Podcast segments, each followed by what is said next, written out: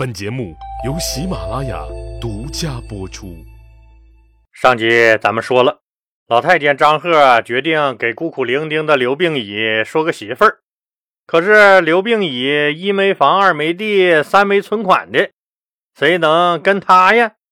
好不容易把有个闺女的徐广汉请了来，一说到自己的这个小闺女，徐广汉长叹了一声。俺那闺女命苦啊！猛地一口喝干了杯中酒的徐广汉说了起来。原来他的闺女许平君今年十四岁，之前已经许配给朝廷的一个官员内者令欧侯氏当儿媳妇儿。自己未来的女婿，自己还专门去看过。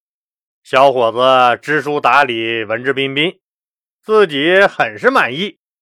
可就在两家高高兴兴给俩孩子准备办婚礼的时候，谁能想到欧侯氏的儿子突然去世，这婚自然是结不成了。小丫头就剩在家里了，从此这就成了徐广汉一家的心病了。小闺女也一直再没找到合适的人家，这让徐广汉很是懊恼。觉得闺女丢掉了到手的幸福，张贺一听，暗自高兴，这正好啊。于是张贺招呼着俩人继续喝酒，你一杯我一杯，又喝了一阵儿。张贺一见火候到了，他好像想起啥事儿一样，突然一拍脑门子，对着徐广汉说：“哎，小许。”你刚才说你的小闺女还没再找着婆家，我突然想起一个人来。哎呀，好小伙子呀，和你姑娘正配，就是武帝他老人家的曾孙子刘病已，那可是武帝亲亲的曾孙子。小伙子很不错，又是根正苗红的皇家血统。前途无量啊，前途啊！咱就是退一万步说，就是刘病已以后不成器，就凭人家那血缘关系，以后至少也会被封一个关内侯。我寻思着把你闺女嫁给曾皇孙刘病已，那不是正好吗？怎么样，老伙计？也不知道是酒精作用，还是因为领导百忙之中还关心自己，给自己女儿选了这么一户好人家，感动了徐广汉。徐广汉一听领导这话，哪有不答应的道理？当场一拍胸脯子，表示那自己就斗胆高攀了，痛痛快快的就答应了这门婚事。于是两个都很高兴的人接着喝。一直喝到后半夜，徐广汉才满意的吹着口哨，跌跌撞撞回家了。就在张贺约徐广汉喝酒的同一天，一直为小闺女婚事操心的徐广汉老婆，听说长安城里来了一位活神仙黄大仙儿，据说找他占卜就没有一次不准的，于是。徐广汉老婆赶紧带着自己那没嫁出去的闺女许平君去找黄大仙儿算了一卦，想让黄大仙儿给看看这小丫头命里克夫还是怎么的，咋就这么不顺呢？没想到传说中最著名的活神仙黄大仙儿一看见许平君，立马愣了，马上就给十四岁的许平君深深做了一个揖。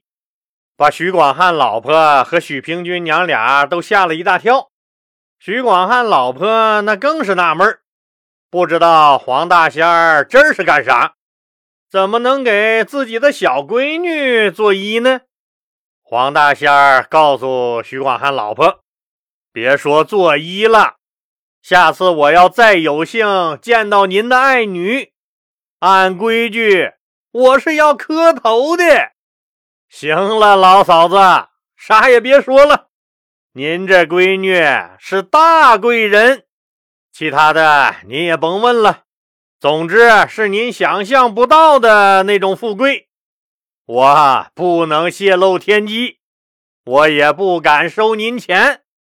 您呐，赶紧领着孩子打道回府吧。记住，好好对待这个孩子，大大的贵人呐！徐广汉老婆一看黄大仙儿神神秘秘的样子，还不收钱，终于相信了。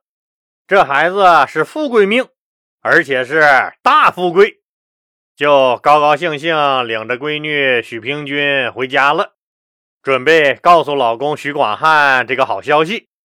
可徐广汉被领导张贺叫去喝酒了，等到徐广汉半夜回来。基本上已经喝断片了，一脑袋杵在床上就睡着了。第二天一早，等到徐广汉睁开眼睛，就被吓了一跳。老婆正笑眯眯地站在床头瞅着自己，徐广汉心里一咯噔，坏了，自己昨天兴奋的喝断片了。按说每次自己喝多了回来，第二天老婆都是板着脸骂。可平时贼拉彪悍的老婆，今天却朝着自己笑，这太反常了。老婆越朝着他笑，徐广汉心里越发毛。老婆不是今天有啥阴谋吧？不过他想起昨天和单位大领导张贺办成的那件事儿，就激动，心里也就有了底儿。自己要是把关系到女儿一生幸福的好消息告诉老婆，老婆肯定不会怪自己昨天晚上因为兴奋才多喝了两杯。徐广汉和他老婆几乎是同时告诉对方：“我有一个好消息要告诉你。”那谁先说呢？自然是女士优先，老婆先说。徐广汉老婆就把带女儿算卦的过程一说，说人家黄大仙儿不但不收钱，还给咱小闺女深深鞠了一躬，并说小闺女是咱们想象不到的天大的富贵命。一听这话，徐广汉更激动了，这不是应验了吗？闺女能嫁给曾皇孙儿。那不是天大的富贵是个啥？想到这儿，乐得合不拢嘴的徐广汉，忙不迭的把好消息告诉了老婆。正在唾沫星子横飞、说到兴头上的徐广汉，脑袋上冷不防挨了一巴掌，随即听见一声女人的尖叫：“喝二两啤酒就不知道自己是谁了？刘病已。”狗屁皇族，就是个孤儿，房无一间，地无一垄，要车没车，要房没房，要钱没钱的那么个玩意儿，你居然把咱闺女，你往火坑里推，老东西，我今天跟你拼了！说完，又冲上来要和徐广汉拼命，听见屋里闹起来了。使唤丫头小翠儿赶紧冲进来拉架，徐广汉一咕噜爬起来，在这日子没法过了，我可怜的闺女哎，我不活了！的哭喊声中，一瘸一拐上班去了，一边走一边想老婆刚才说的话。徐广汉突然觉得，老婆说的对呀。自己不是被领导套路了吧？刘病已一无亲二无靠，中央也是只解决他的温饱问题，连个零花钱都不给。这么个落魄的人怎么会有前途？没有前途又何来无量？哎呀，自己真混蛋呐！这是把女儿往火坑里推呀！这是啊！都是他妈喝酒惹的祸，不是说好的汉朝人不骗汉朝人吗？可就一顿酒的功夫，老子都快被骗成陀螺了。这一刻，徐广汉肠子都悔青了。可这事儿已经答应了领导，如果自己反悔，别说年底的先进评不上，奖金拿不着，没准领导说句话，自己就得下岗。反正至少这小鞋是穿定了。再一想，张贺张领导的弟弟张安世，人家是车骑将军，那是整个国家军界的二把手。真要是得罪了这种人家，人家车骑将军派俩小兵来，咱家就悄无声息的被灭门了。徐广汉越想后脖梗子越发凉。反正这个事儿这么说吧，几天以后的一个良辰吉日，叶挺令张贺、张太监出钱，徐广汉出闺女，刘病已出他自己，刘病已的祖母娘家史家也来帮忙，反正是吹吹打打就把这婚事儿给办了。徐广汉老婆再彪悍，也知道得罪了张安世一家的后果。虽然不愿意，但可是不敢表现在脸上。等他一见到一直被张贺刻意培养教育、十分懂事的刘病已，觉得这小伙子还真是不错，心里也就痛快了不少。既然是自己女婿了，既然无依无靠，那就别住单身宿舍了，搬回家里住吧。张贺又资助徐广汉在原有的老房子东面接出来两间新房，刘病已就从叶亭搬到了徐广汉的家里。小夫妻俩很是恩爱。结婚第二年，也就是公元前七四年，他们的儿子刘氏出生。娶了媳妇儿，有了儿子的刘病已更有了上进的动力。一看刘病已这么努力。张贺和老丈人徐广汉很是高兴，俩人出重金为刘病已请来了当时很有名的儒学大师东海人福中翁。刘病已跟着老先生学习儒术和经学。自此以后，刘病已就以老丈人许家、老太监张贺和自己的祖母娘家史家为依靠。又经过老师福中翁的悉心教导，无论学识还是阅历，都有了极大的增长。老太监张贺经常在弟弟张安世面前夸耀刘病已，说皇曾孙刘病已聪明好学，很有才干，还说了一些发生在刘病已身上奇异的事儿。可车骑将军张安世禁止哥哥夸赞刘病已。张安世觉得刘病已是原太子刘据的嫡长孙儿，如果不是出了巫蛊之祸那档子事儿，皇帝应该是刘据做完，就可能该轮到刘病已他爹做了，甚至已经该刘病已当皇帝了也说不定。现在是汉昭帝刘弗陵在当皇帝，现在再这么夸赞皇曾孙刘病已，不是太合适。不要传出去，给家族惹来麻烦。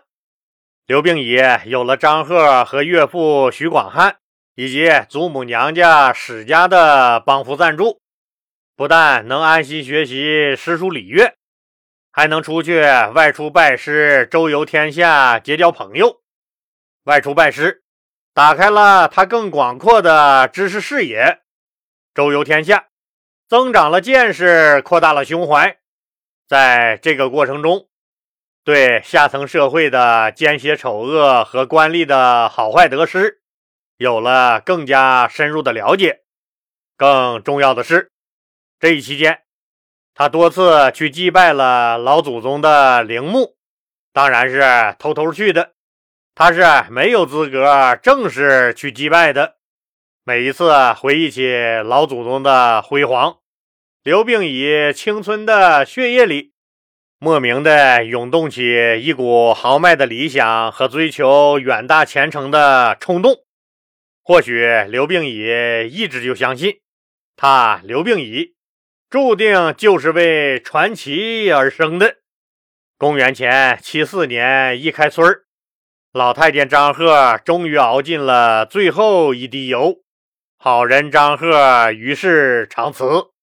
生命到了终点的张贺，知道的是老主人的孙子成家立业了，他完成了使命；不知道的是，如果他能再坚持几个月，他将会看到西汉一位非常有成就的帝王的诞生。这个西汉历史上惩治腐败、降服匈奴、收服西域、大破西羌、抑制土地兼并、轻徭薄赋，让老百姓过上了好日子，并让司马迁迁大爷的史记见了天日的帝王，就是他心心念念的刘病已。